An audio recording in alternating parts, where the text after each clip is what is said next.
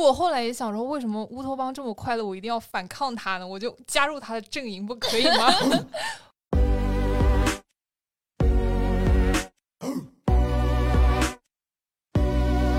Hello，大家好，欢迎来到新一期的不可思议，我是阿瓜，我是灿灿。这一期呢，想和大家聊一聊这两天风吹的很大的元宇宙概念。因为我们节目也也是一直在说赛博朋克和反乌托邦的话题嘛，所以就是因为最近那个二级市场上元宇宙的概念股就风吹的很大，就也注意到了这个概念之后，其实就是有蛮多感慨的，所以就约了灿灿想要聊一聊这个话题。然后元宇宙呢，它最开始是有一个大概是二十可能三十年前了一个科幻的。小说作家 Stephenson，他在上上个世纪他就勾勒出这样一个未来。他说，只要戴上耳机和目镜，找到一个终端，就可以通过连接进入由计算机模拟的另一个三维现实。每个人都可以在这个真实世界平行的虚拟空间中拥有自己的分身。在这个虚拟的世界中呢，现实世界所有事物都被数字化复制，人们可以在那个世界里面做任何现实生活中的事情，包括逛街、吃饭啊、发虚拟朋友圈啊之类之类的。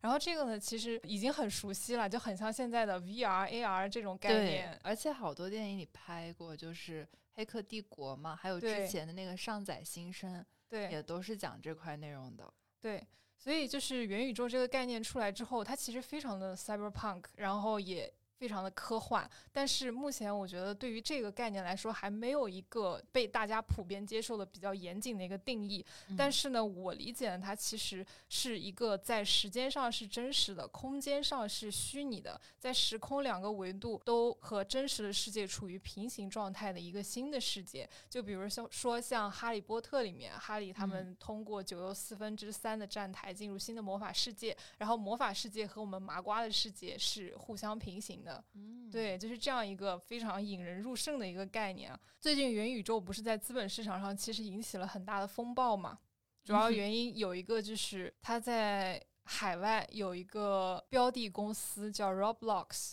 这个公司的话一年里面涨了十倍。其实就是把我们 A 股的整个市场拉长来看的话，你想有几千家公司，几千家公司可能就是整个国内市场里面万中挑一的很优秀的企业，然后上市了。上市了之后，这些公司里面其实十年涨十倍的股票都寥寥无几。然后这家公司一年涨了十倍，然后你可以想一下，就大家闻到这个钱的味道都疯掉了。Roblox 呢，它其实是一家就提供了一套开发工具以及模型组件的一个公司。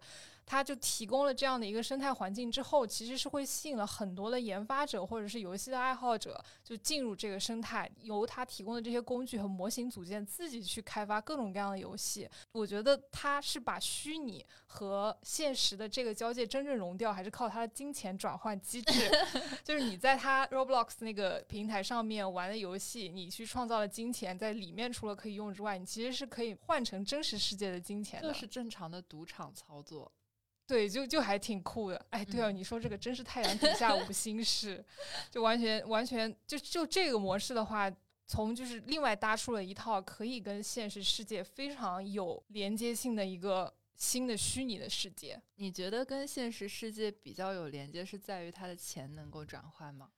我觉得这个是它比较大的一个特点，因为我没有体验过，所以就是这一块我没有办法太深入的去聊。嗯，但是。我觉得我对于元宇宙这个概念出来之后，我第一想到的其实是跟它比较相关性的，就两部电影嘛。之前那个斯皮尔伯格的《头号玩家》，包括最近在上映的《失控玩家》，其实都是这样的元宇宙的一个概念。不知道你看了没有这两部电影？我听说《失控玩家》还是蛮酷，《头号玩家》我看过了，然后《失控玩家》我没有看过，但是看评价特别的好，就也非常像。然后我在看《失控玩家》的时候，我其实在思考两个问题，一个就是因为它的有。电影的设定是一个叫 Free City 的游戏，就玩家上线之后，你可以在那个城市里面做任何你在现实里面可能没有办法去做的事情，其实还是非常酷的这个。但是可能就是有一种宣泄的那个途径在吧。此外的话，嗯，比较亮眼或者说这个失控玩家主要在讲的一个主线就是里面的 NPC。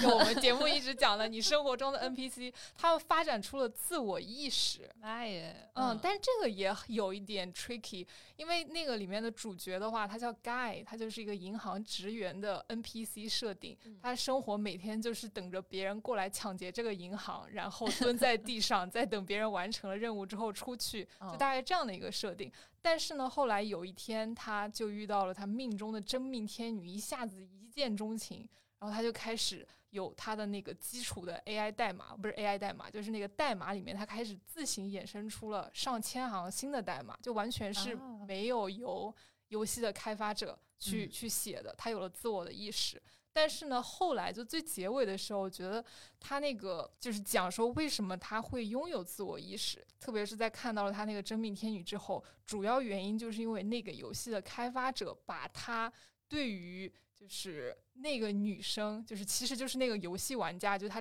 一见钟情的那个女玩家，就是把对他在现实世界里面真实的爱恋，就写成了一行隐秘的代码。放进了这个盖的代码里面，嗯，所以他在游戏里面见到那个女生的时候，他这个代码就被 trigger 一样，对，他就激活了，所以他就自行有了 AI 的意识。但这个我也在想说，如果我们是四维生物，就也不是自由意识，是安排。对，但是就是已经接接近，比较接近我们想象中那个 AI 发展的概念。嗯，是的。所以我在想说，如果我们人类是四维世界就更高等的生物创造了一个三维的。虚拟世界或者元宇宙吧，嗯，那这样我们可能就是也符合我们说就命里注定啊，或者说你命命该如此的，就是有这样一个设这个问题，是吗？我今天看你的选题之前，我还不知道元宇宙该怎么聊，但是我我我先说一下我最近看的一些作品。好的，就是《瑞克和莫蒂》，again and again，出大结局了。然后啊，就是这一季的大结局。然后呃，其实《瑞克和莫蒂》里面有一个很神奇的一个点，跟那个最近新播的那个电视剧《洛基》很像。在在《瑞克和莫蒂》里面有一个城市叫瑞克城，因为瑞克他是创造了时空穿越的机器，嗯，所以呢就。不同的时空里的 Rick 都可以到那个 Rick 城里面，然后就是互相帮助，寻求庇护。嗯，之前提过嘛，Rick 和 Morty 里面，Rick 是那个多智近妖的科学家，然后 Morty 是他的那个外孙，然后是一个就是小孩儿。可能也不是特别聪明，甚至有内心中暴力成分的这样一个角色，但是在瑞克城里面，当然也会有很多 Morty 嘛，就也会有很多那个普通的那个小孩儿。在瑞克城里面，呃，就有一个就是说，呃，瑞克 Morty 的封神之作的一集，就是瑞克城里的 Morty 有一个 Morty，他被选为了总统，嗯，但是。为什么他封神呢？因为他其实是以一种就是呃，就是委身于那个 Rick 的方式，然后来来帮助自己实现自己的理想，最后去把那个 Rick 给报废了，怎么怎么样？其实他那个在原作品里面是叫做邪恶 Morty，但是这个邪恶 Morty 都很神奇。这次的大结局里面也是拍回了这个 Rick 城里面发生的所有事情，然后里面有一个概念叫做中心无限曲线嘛。就是说，其实 Rick 当时把那个所有发明的，呃，所有发明了那个时空穿梭机的那个时空的人都选了出来，就在世界上无限的可能里面选了选了出来。哦，那个曲线叫中心有限曲线。嗯，然后就是说，呃，所有发明出来那个时空穿梭机的 Rick，必然那个科学家就必然会失去他的爱人。就失去他的妻子，但是那个可能发明了那个就没有发明时空穿梭机的科学家就没有失去他的妻子。嗯，然后他就在把那个他那个中心有限曲线，就是把世界上所有发明了时空穿梭机的可能性给圈了出来。在那里面，就是说我们的那个主角 Rick，就是那个小好像是叫 C 三幺七时空吧宇宙的那位那个 Rick，就是里面就是被就被。动画里评为是最 Rick 的 Rick，别人本来以为他说是最有人性的 Rick，但其实不是，他是这个中心有限曲线的创造者，他是他是真的那个 Rick 本人。嗯，然后完了的话，他其实是在他其实是那个有限曲线里面最聪明的 Rick，所以其实呃其他的 Rick 通过那个曲线来或者去找到 Rick 城或者去找到 Rick 在的那个时空来攻击 Rick 的时候，他永远是能够把那个人杀死的，因为他就是比对方要更聪明。嗯，然后。大结局之所以很神奇，就是呃，的原因是在于说，呃，里面的那个邪恶 Morty 他觉醒了，那个邪恶小孩觉醒了，他有了自由意识，他反应过来，哦，世界上有一个叫中心有限曲线的存在，所以我要破坏这个有限曲线，因为在这个中心有限曲线里面，那个小孩永远只是科学家的工具人，就是最 Rick 的 Rick 可能就会比其他 Rick 要稍微有人性一点，他就不是个工具人，就可能还是把他当做一个外孙或舍身取义去救他的外孙这样子。但是，呃，在那个中心有限期限之外，科学家的老婆还没有死的时候，可能有很多就是这个 Morty 被爱，就是这个小孩儿他的外孙会被爱的，可能会真正被爱的可能。所以他在那里面就是最后这个被当选总统的邪恶 Morty 毁灭了那个 Rick 城，然后把所有他毁灭 Rick 城也很神奇，因为 Rick 他其实就是把这个元宇宙，就如果我们给元宇宙的概定义是这样，平行世界哈。的概念用到极致的一个人，他是把那个就是他自己如果肉身死了之后，他的意识会马上上传到他另外一个克隆体里面。嗯，就是所有的在瑞克城里面的这个科学家都是这么做的，所以那个城市里面有好多就是他的那个就克隆体，然后插着管子，只要那个科学家死了，是科学家本体死了，他的意识马上会被上传。这个也跟上载新生有点像吧？嗯，然后那这个邪恶小孩怎么邪恶小孩总统怎么样毁了这个城市呢？他就是把所有的时空穿。做的那个液体都换掉，然后都让它变成绞肉机那样的东西，就是大家已经就是在那里面的科学家已经无法逃脱这个时空。其次，把他们的那个复活本体的那些所有的那个克隆体都也变成绞肉机。最后是在所有这个科学家。的血液之中驱动，真的是血液之中驱动，然后它飞向了，就飞出了这个中心有限曲线，去探索自己的无尽人生。这里跟洛基很像，就是洛基他是那个盗窃之神嘛，在那个那个复仇者联盟，对，他在原来的神话里面设置也是这样子的，盗窃之神。然后在洛基这个电视剧里面就很神奇，他也是就是类似于有一个时空管理局，把所有的那个洛基。就所有各种形态的洛基，就可能有是就最后这个故事其实是那个洛基的故事，最后安大变成一个爱情故事，因为洛基爱上了一个女洛基。嗯，你知道我为什么会喜欢这个故事的原因吗？蜘蛛侠的动画片其实也是这个版本，就是在不同的时空里面有不同的人成为蜘蛛侠啊，嗯，然后就是各种各样的蜘蛛侠。哦，那个我我会去看一看。对，会有女女蜘蛛侠，对，挺酷的这个。对，其实就是就 Roblox 它也提出了一个概念，元宇宙的八大要素，它提出来了，其中就是这个低延迟嘛，就是我们的平行宇宙的这个概念，就都是同步发生的，但是我们拥有了无限的可能性。所以我之所以特别喜欢那个中心有限曲线那个故事的点，是在于我最近就一直认为很多东西就是命中注定，无法改变。但是我后来，我就可能前两天 get 了这个概念之后，我就觉得说，哦，其实大家可以往就是更无限的世界里面去创造、想象一下，然后觉得视野变得更开阔。对对，四维创造我们，我们三维又去创造二维就好了。就很像你的，司命星君已经帮我的 programmer 写好了，禁止套娃。然后其实就是元宇宙这个概念里面，除了刚才我们两个聊的那两个比较有代表性的电影之外，比较有就比较有代表性的一个一个事件吧，其实就是有一个叫国外有个游戏叫《堡垒之夜》，然后在去年疫情期间的时候，有个歌歌手在里面开了一场虚拟的演唱会，然后在那场演唱会里面，他把自己塑造成超级大的巨人，然后非常酷，在他平平时的那个形象，然后这场演唱会当时其实是吸引了大概一千两百万人观看。啊，嗯，对，它其实我觉得也是对于元宇宙这个概念就逐步开始商业化和迈入大家的生活一个比较标志性的里程碑式的事件。是的，还有第一个 AI 偶像嘛。对对对，现在就开始越来越多了嘛，因为 AI 偶像不会存在塌房的事情，就正常来说，就现在所以工具人真的是对啊，广告商就比较青睐，对吧？那肯定不会出什么问题。你先被我吸引过来的，我就一直可能，甚至说我还可以搜集客群里面你的大数据倾向，我来把它优化，的更让你喜欢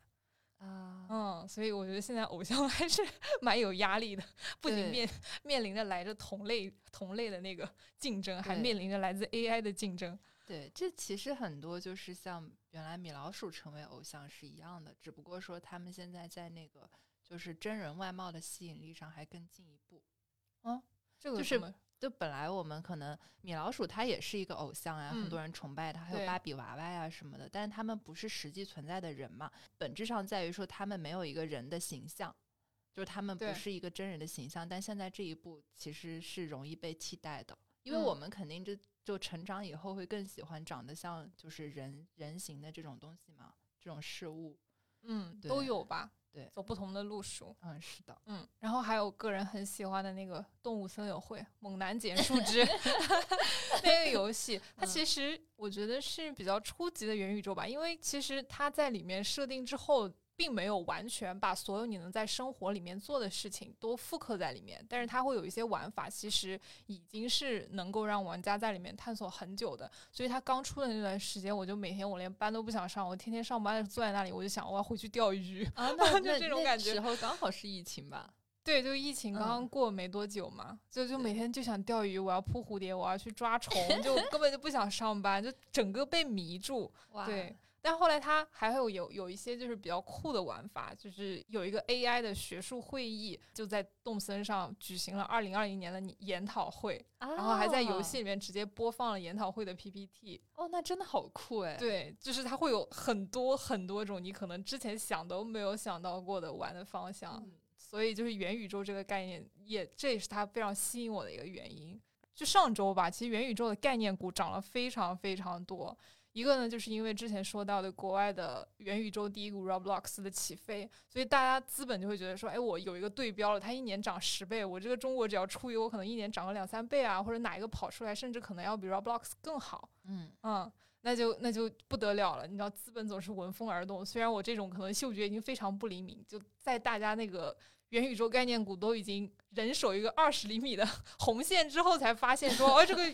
这个概念居然这么火嘛？就大家都在玩什么东西。然后还有一个原因是，元宇宙是一个非常非常顶级的概念，就它包括的那个方向非常非常多，而且它基本囊括的都是说我们现在在讨论的一些未来科技发展的方向。包括像 AI、五 G、云计算、区块链、数字货币、加密技术、芯片、高端制造，就每一个赛道它全部都包括了，就完全像是说大家都在众人拾柴火焰高，在创造一个新的世界。啊，嗯，然后资本市场的话，Facebook 它那收收购了一个叫 Oculus 的 VR 设备商，因为现在大家互联网不是全部都在造车嘛，嗯它其实大家抢的是一个，我感觉啊，像是人应就是人消费时间的一个应用场景。因为无人驾驶之后，你可能很多时间啊，或者说人的精力会被释放嘛。虽然说可能还完全达不到那个完全无人驾驶的一个技术水平，嗯，但是大家就是。你知道，就是大家有钱都先把赛道占了，就走别的路 路，让别人无路可走。我不管能不能跑出来，我先把地方给占了。嗯，然后字节的话也是收购了一家叫 Pico 的元宇宙相关的，也是做那个 VR 的，应该马斯克的脑机接口啊，包括这些都是，就是大家都把猪准备好了，就等着风来了，就特别有意思，你知道吗？然后就是扯回到我们节目的一个 topic，我们节目的灵魂核心。这个元宇宙的话，其实我们刚才聊到了很多，就其实会有一点乌托邦的感觉了，就是完全是凭空造一个可能我们想要的世界，包括失控玩家里面 Free City，就大家可以在里面是去进行犯罪的，但是你不用有任何的 guilty 或者是受到什么法律的惩罚，你可以做在现实世界里面一些违法的事情。所以呢，就是这问题就来了，就为什么我们一直在说要反乌托邦？就其实乌托邦可能是很美的，就包括你作为一个游戏上线，可能吸引就成成千上万的玩家，然后进去就整个就沉迷。就为什么一定要反它呢？包括黑镜里面，啊，十年反乌托邦的老预言家黑镜系列。他也会就是讲一些很多关于社会伦理啊、乌托邦这一类议题的一些思考嘛，所以今天也想来聊聊这个话题。就是你觉得人为什么是要反乌托邦的呢？为对，就我后来也想说，为什么乌托邦这么快乐，我一定要反抗它呢？我就加入他的阵营，不可以吗？之前想到反乌托邦这个词，是因为我们我们前几年看了那个《美丽新世界》嘛，然后他们就是一个反乌托邦的小说，对我的人生启迪也很大。它绝对是那种，就是我翻开来之后，人生就改变了的一本书。嗯哦这本书，这种书可能在我人生中目前也就两三本吧，确实意义很大。然后它里面就是说，呃，有一个很重要的论点，就是快乐不重要，重要的是真相。然后呢，我秉承着这一点，活了好几年。呃，两三年吧。我最近也越来越疑疑惑，就包括我们之前提出来说，哎，我们做节目之后，我们做的这个书友会的世界好像就很乌托邦，就氛围特别好，然后其乐融融。就那为什么就跟我们现实世界必然是有不一样的地方？那为什么我们要去反抗乌托邦这件事情，而不是就是臣服于乌托邦这件事情？嗯，对我后来想到一个点，就是如果这个乌托邦是你自己创创造的话，就是啊，这个这个这句话说起来有点像，就是你想杀死恶龙的那个少年最终成为恶龙。但是我想说的另外一个点就是说。嗯啊，我刚才说了那个比喻之后，大家可能也知道我第一个论点是什么。对，就首先，因为乌托邦不是你自己创造的，如果是别人创造，他们把你的自由意识剥夺了的话，那这个乌托邦必然是要反的。因为《美丽新世界》它其实最后也有说，就如果一个世界发展到最后，可能就会变，就是《美丽新世界》里面的世界可能会变成一个呃极强权的那个中央集中这种的军军权主义国家，然后或者变成两个，就是也是两个各自。对抗的军事政体这样子，嗯，对，然后这些政治名词我可能不是特别懂，但大概就是它里面会说，就是会有一个这样的社会形态在，所以这首先大家要反乌托邦的原因。我想说反乌托邦的另外一个点就是说，呃，那你如果你的自由意识是根据这个社群来反映的话，那确实你应该仔细思考一下，就是你的自由意识首先有没有被剥夺，然后另外一个你有没有权利去剥夺别人的自由意识，因为你想去创造的乌托邦不一定是全世界人都想要的。嗯，对，所以我觉得这个可能是我当时想到的，就是反乌托邦的这个原因。嗯，但是如果元宇宙这个概念的话，就是你创造的乌托邦可能不是全世界都喜欢的，但是全世界有那么。成百上千嘛，也没没有那么多，哪怕只有一百个人跟你喜欢的是同样一个乌托邦，然后另外的人我可能再创造成千上万他们喜欢的乌托邦，这就是我们听友群存在的原因，无法反驳。我我我的我除了插广告之外，还想说的就是说。对，之所以我在现在的这个乌托邦里生活的还挺快乐的原因，是因为大家是自由进出的，然后就是没有一个人在去立的这件事情，所以你没有领导者的情况下，你的乌托邦就是大家的一个聚会。其实我觉得，嗯，对，就还挺有意思的。嗯，但是一旦有了领导者，一旦有了就是太多的框架，偶像崇拜吧，就这种，我觉得，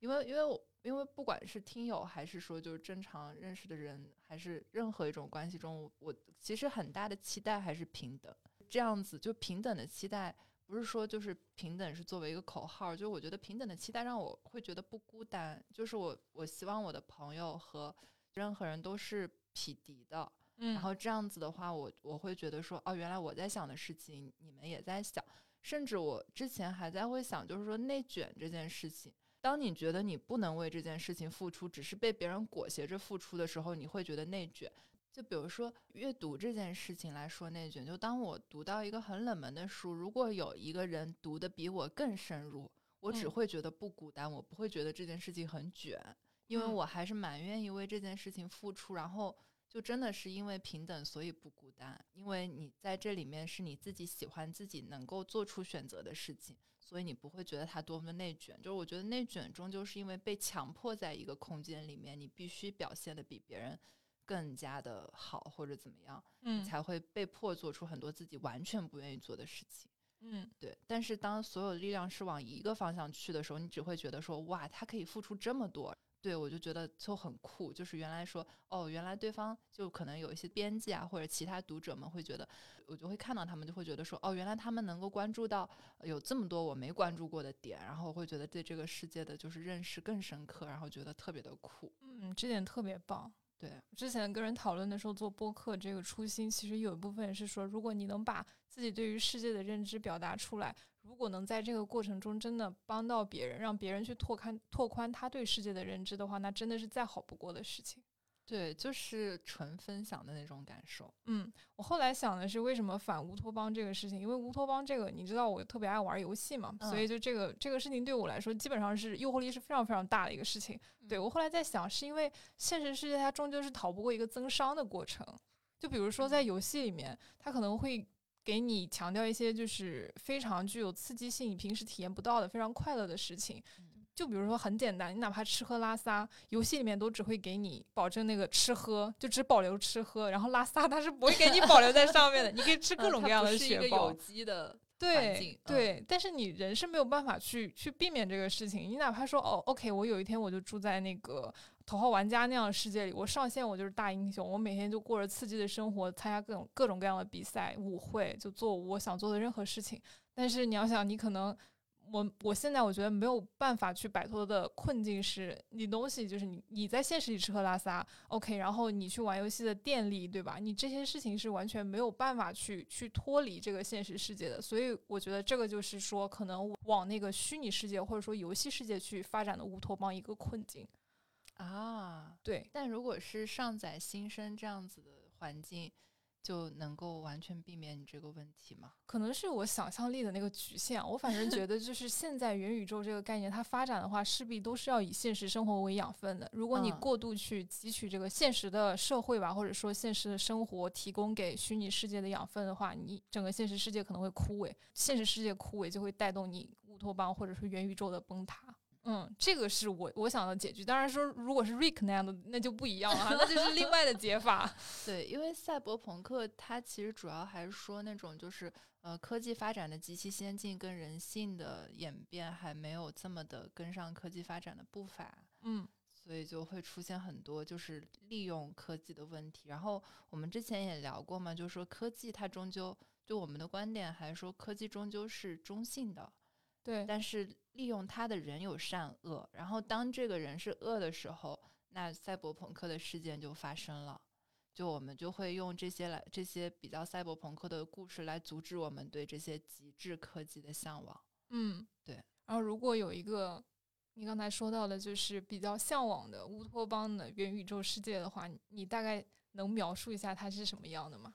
我之前想过，就是。因为我我之前在那个嗯，就生活不过就是装装样子，但也不能 完全放弃。那期节目里面聊过一个旺达幻视嘛，嗯，然后我我聊那个的时候，我自己就非常的沉迷于就是旺达幻视的这个呃世界设想。今天提到的这两个漫漫威的作品，就突然觉得那个灭霸打了响指之后的世界就开始往这个方向发展了。就当你现实世界已经无力挽回，该死的人都死了一大半，不该死的人也死了一大半的时候，你就开始想平行宇宙里面有没有 解决的办法。然后洛基呢就去找他的时空管理局，旺达幻视呢就开始用自己的精神心灵能量来塑造这一个世界。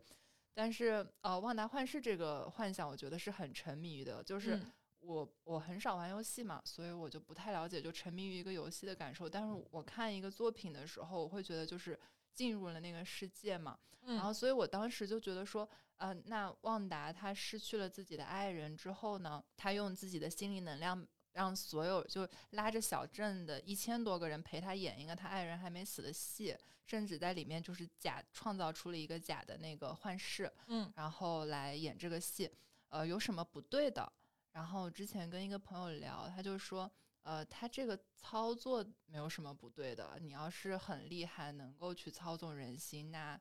你又很伤心。就包括我们当时跟那个小春编辑聊嘛，就他觉得也没什么不对。你要走不出来，你就是走不出来。就你想象的那个世界在你的心里，还是说你把它释放出来，拉着大家陪你演戏，都没什么不对的。因为那个世界就是你记忆里的一个角落。唯一不对的地方，就是说你这个乌托邦最大的问题在于你拉了那一千多个人，但是那一千多个人他们有自由意识。就比如说一千多个人，你拉另外一个人陪你演。那他有自由意识，你剥夺了他的意识，你去欺骗他，去操纵他，就都是不对的。嗯，对，就要把人当人嘛，是做人的最低也是最高要求。嗯，对，所以我觉得乌托邦对我来说，嗯，就是就是我会想象很多东西，甚至我没有觉得说现在的世界跟乌托邦有，当然现实就是比如说你工作生活肯定是有很大的差距，但是就是现在的世界，我我看到的世界，比如说我想象中的你。可能也是我就这个世界里面就是自己塑造的一部分，嗯，对，就我也只能基于说我给我的那个就世界给我的信息来判断这个世界在我心目中是什么样子。我觉得终究所有东西都是一个人的投射，对，然后这点就很神奇啊，所以就再插播一个，就所以我会觉得就是，嗯，户外运动或大自然终究有不一样的地方。我之前听一个节目说，你在呃户外跑步的时候，为什么可以不听歌不干嘛的？就是因为你在户外，如果是就是越野跑或者怎么样，你可能世界上有很多信息都投射向你，包括我在冲浪的时候，世界上所有的信息，大自然所有的信息都投射向我。我当时因为我太习惯于比如说书面或者电子产品的单一信息源，我已经不知道怎么样用自己的感官去判断这些东西。嗯，然后那那其实就在立足回来，就是说，呃，那我们终究现在看到的所有东西，包括。呃，你们现在在听的这个节目，也都是自己的一个信息投射，说不定我说的完全是另外一个意思，但是在你们心目中 投射成了现在这个样子，对，所以就不褒不贬吧。嗯，对你刚才这个有激发到我，哎。因为我们说的那个元宇宙，其实现在的实现路径多半都是说，我可能借助一个 VR 或者是电脑游戏啊之类的，就各种各样的高科技的工具，然后把我心中所想映射到另外一个创造的世界，然后那个世界被称为元宇宙，是因为它平行，它能够做很多你在现实世界里面做的事情。那为什么我们不能把心中这个自己很想要的映射，就是说你想要成为什么角色啊之类的，然后直接映射到你现在生活的这个世界来，就你能做的。事情更多，但是我是想说，就是终究管理任何东西的一个机制，都是我觉得是一种诡辩。其实我意识到有一些条文或者怎么样，它都可以被任何，就还是一个任人打扮的小姑娘，就是它可以被任何方式阐述。嗯，所以我就觉得说，可能因为还是，比如说，你除了法律约束之外嘛，你为什么不能做？比如说，我特别喜欢的人，我为什么不能够跟他在一起？那肯定，我比如说，我觉得我不能剥夺他的自由意识，就他不喜欢我，那我也不想强迫他跟我在一起嘛。还有一些其他的物理上的限制，比如说希望自己长得好看一点，或者希望自己的体能再强一点。嗯这个我觉得是先天的限制，可能真的在那种虚拟世界里面，可能能发挥自己更多的想象力。所以我觉得，就是纯粹的网友有真的就是精神的优点在。嗯，对我还是那种蛮容易就是。不看外表，就怎么说呢？不是说，嗯，就交朋友，或者说是觉得一个人很伟大的时刻，我会觉得他就是那种，就像比较流行语，就叫整容型演技嘛。嗯，就会觉得，就是真的有一些人做的事情，就会觉得他长成什么样真的不重要。然后我觉得我特别容易沉迷的一个点，就是当一个长得很好看的人，然后突然整容型演技做了一个超越他好看的事情，我会觉得哇，好厉害，你知道吗？就我觉得他长得那么好看，就他们长得那么好看也不重要那种感受。嗯，但你刚才说到那个剥夺别人自由意识，就如果说我们那个元宇宙，就包括 NPC，它都开始进化，就哪怕说它是基于一个比较基础的代码，然后自行去发散的，就是它有一个嗯垫底的条件吧。但是它就是后面都是自由发散的，就所谓的说，基本上我们已经可以把它当成一个有独立思考能力和行动能力的个体来看待。就那个时候，你你也不会有什么剥夺别人的自由意识的这个这个负罪感或者压力在的话。但是我还是回到那个《Rick and Morty》那个结局那个动画里，因为刚好也想到这件事情嘛。结局里面有就是 Rick 突然给一个呃乌鸦马放它自由，然后他那个那匹马本来是一个机械马，Rick 放它小米做的吗？那就母鸡了，那就是它本来是一个机械马，后来就瑞克按了一个开关，说你现在有了自由意识，然后那个机械马就说啊，我要统治世界，就类似于可能就这样子的一个词吧，就见识一下我的厉害什么什么。那我就在想，呃，人的自由意识难道是顺从的意识吗？因为我的我知道，就是我们俩的性格在这方面还挺不一样的，嗯，但是如果是我的话，我的自由意识。可能我不会想去就操纵或者管理这个世界或者怎么样，但是我肯定不想被管。对，就是我觉得自由的一个初心是不是说，就是没有任何约束？它字面意思就没有约束嘛？那是不是就没有没有人来管理你？但是在现实生活中，你要成为一个没有人来管理你的人，可能你会得去管一些别人，还是怎么样？我因为我也不是一个，我还是一个工具人，所以我也不知道。该怎么办？真是还是个挺深的议题的。如果有时候也在想，就是可能我们生活的这个世界只是编程编的比较精妙的啊，是的，对元宇宙。所以这么多期节目之后，你终于要来论证一下你是 AI 这件事情吗？就是我看完《失控玩家》之后，我已经无法无法去去证伪了。嗯，对，说明自己是不是 AI？对，就不想了这个问题。嗯嗯。就是想想讨论一下最后一个问题，就你会选择在你梦想中的元宇宙生活吗？这个其实你刚才在聊上一个问题的时候，你就说你不想了，对，因为你我觉得你还一直就是挺活在当下。天呐，你抖的跟你点头点的跟发抖一样，不是，只是我的电源那个突然漏电，触电型点头。其实我是 AI，这么多期节目之后，我就是 反客为主，告诉你，嗯嗯。所以，所以你刚才的回答其实，嗯，有给我一些启发。因为，因为我在想，我自己如果回答说我想要一个梦想中的元宇宙的话，那会是什么样子的？我觉得《头号玩家》里面那个世界其实就还蛮吸引我，就你可以去历险啊，然后参加各种各样比很刺激的比赛，因为你不用担心说这可能会给你带来就无法挽回的创伤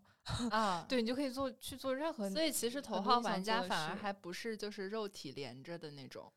对，就类似于现在那个，就是比较进阶的 VR，它会直接给你体感，但是呢，不会对你本体造成伤害啊。所以这个就会就会很吸引人，你可以做很多你可能原来不敢尝试的事，而且那个世界就因为这个设定，它就注定更加的刺激，更加具有冒险精神嘛。所以，所以这种世界我觉得会会很吸引我。嗯，但我刚才在想一件事情啊，就是。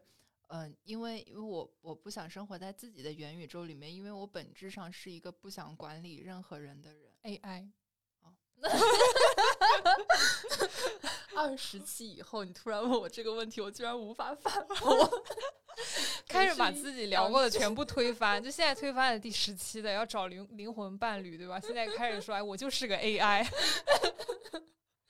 工具人的本质暴露，对。嗯，但也是成长嘛，就是，但是我就在想一件事情，就我本质上是一个不想管理任何事物的，但是我也不想被管。如果现在现在已有的，就是我看到的这个世界给我的这些，就大自然的鸟语花香，会让我觉得很惊喜。但我就突然在想，如果这个世界是一片空白，从我开始做，如果我比如说我的小公主病，我要给大家就是都画上蕾丝边，你们能拿我有什么办法？嗯，就是可能他的世界会是这样子的，但是我也确实永远不会再成长了。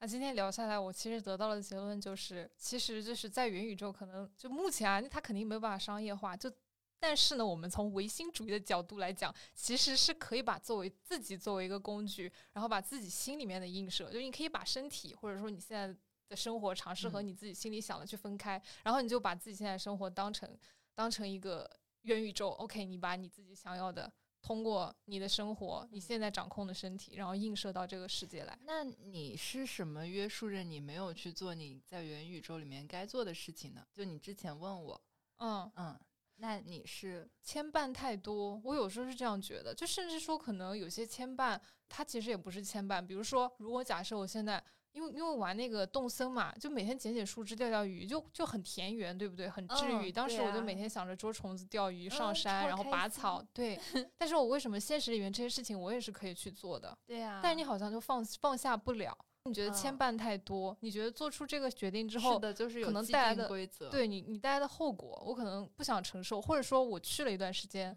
之后，OK，我这段时间很开心，那我我到了一个点，我可能想又想过别的生活，但是我已经失去了选择的权利。嗯，对，有可能，而且就是我们不是特别信奉概率论吗？嗯，那自从有了概率论之后，我们只能只会做大概率，只会做大概率选择。对呀，对，对啊。但元宇宙好像就会提供给你不同的 option，就是哎，我今天我上线，我就想当一个乞丐，然后明天我上线，我想当一个滑板少年。它能够给你提供各种各样的选择，你的人生就变得无限延长啊！这个跟之前的那个人生重启的那个机器，就那个那个小游戏有点像啊？是吗？玩过那个吗？没有，就是给你总分。就是多少多少分，然后让你选，就是出场配置什么外貌多少，什么健康多少啊，什么体能多少，还有什么金钱多少，智力多少，然后选，然后他他就在给你匹配那个就是人生的随机事件，就告诉你哦，十岁、二十岁、五十岁，就对那个微信小程序，对对，我第一次玩的时候告诉我十六岁暴毙了，我就好生气。你选了什么？你就体能选了个零，美貌智力加满，财富顶配。然后然后第二次的话。话，玩玩的那个寿命就长一点了。然后他写到我二十八岁的时候，好像是碰到一个全球性的什么经济大衰退，然后二十九岁又个什么，我想说，我靠，这这是预言吗？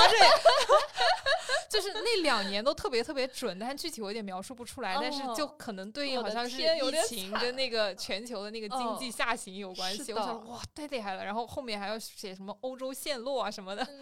对你，那你。三十岁的时候发生了什么？我我已经不敢看了，我有点害怕。你看应该让我们赶紧去做空它。我不敢看了，不敢看了，笑死我了。嗯，就还蛮有意思。哎，其实那个小程序后面可以发到那个听友群里面玩一下。嗯，对，是的。但是那个小程序里面也有我一我我只玩了一次，然后我玩的那一次我就开始意识到一个问题。就是也是我最后我可能玩那个游戏是在一周之前，然后可能近两天看了《Rick and Morty》大结局，然后开始想，正好想到这些事情。那个小程序有一个最大的问题，它就是一个有限宇宙，就是它假定你的总分就是固定的，嗯，就是你只能发明了那个，你只能发明了时空穿梭机，或者没有发明它，就或者不对。他只能对他只能发明了，他不可能没有发明它，就是他只能在你的有限，就你的满分是一百分，但是你要知道，我之所以绝望的原因是，有的人满分是一千分，但是我只有一百，我还要均匀的分布在这些人，随机上线太难受了，太难受了。我意识到这个问题之后呢，倒也不是说比较吧，就是我最近还发现一件事情，就是因为可能冲浪和攀岩这些训练，让我的体能突破了一个点。然后我就觉得我的世界确实变宽了一点，因为你的精力可以稍微分散在其他地方上了，就是你很多一些常规的事情是自己能够 handle 的，就会发现哦，那原来不具备这个技能的我，其实确实是一个更弱小的状态。现在我可能也比未来或者什么时候就是比其他人更弱小吧，但是就会意识到，就是你的那个人生假设游戏是。假定就是真的就是假定大家都是同样的分数，然后你只能过在比如说就是十分有效分里面的这个人生，但是嗯，世界上很多人是过二十分有效分，或者是有的人可能只有五分有效分，嗯，这样子的人生，所以嗯，他的随机事件发生还是挺不一样的。所以我想到这件事情，我觉得有点忧伤，也不忧伤，就是觉得嗯，事已至此，命该如此。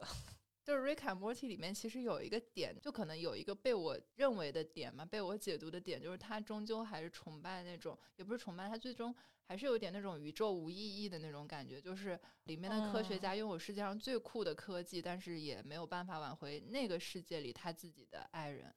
然后他不能在那里拥有自己的家庭或者怎么样，他用世界上最浮夸的办法，最后可能只是为了教训那个教训那个他自己的搭档那个小孩儿。一个很愚蠢的问题，就是为了让他那种承认，就是或者为为了让他道歉，会用一些很浮夸的办法，但是其实立足点是很很简单或者很无意义的一些小问题。对我也常常会意识到，比如说，如果我没有我的家人和朋友们的话，可能很多事情我确实是不一定会做。我会觉得，如果我不需要照顾好大家的话。那其实可能我的人生并不是这样子，或者这么努力呀，或者这么勤勉啊，这样子的过法。哦，当然，其实呃，人内在还是有一种就是特别想被照顾这种情绪嘛。呃，如果我想被爱的话，我肯定要用通过比如说爱别人或者说照顾别人来得到这些东西。然后这个是我自己的一个熟悉路径，对我就会想到这些事情。嗯，对。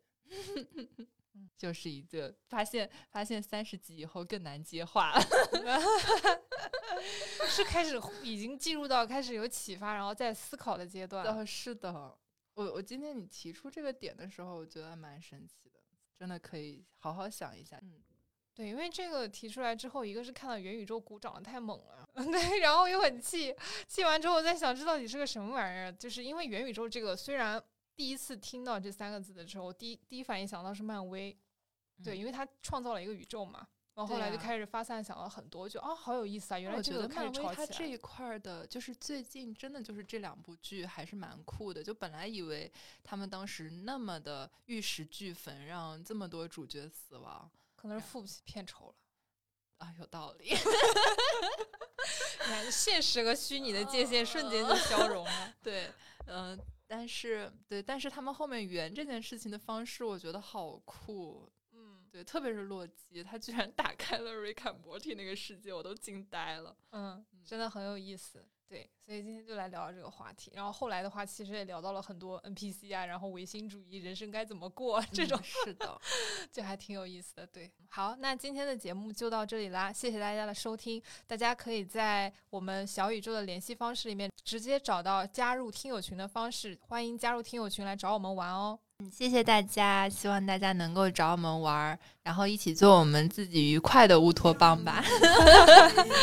好的，那我们下期再见，下期再见。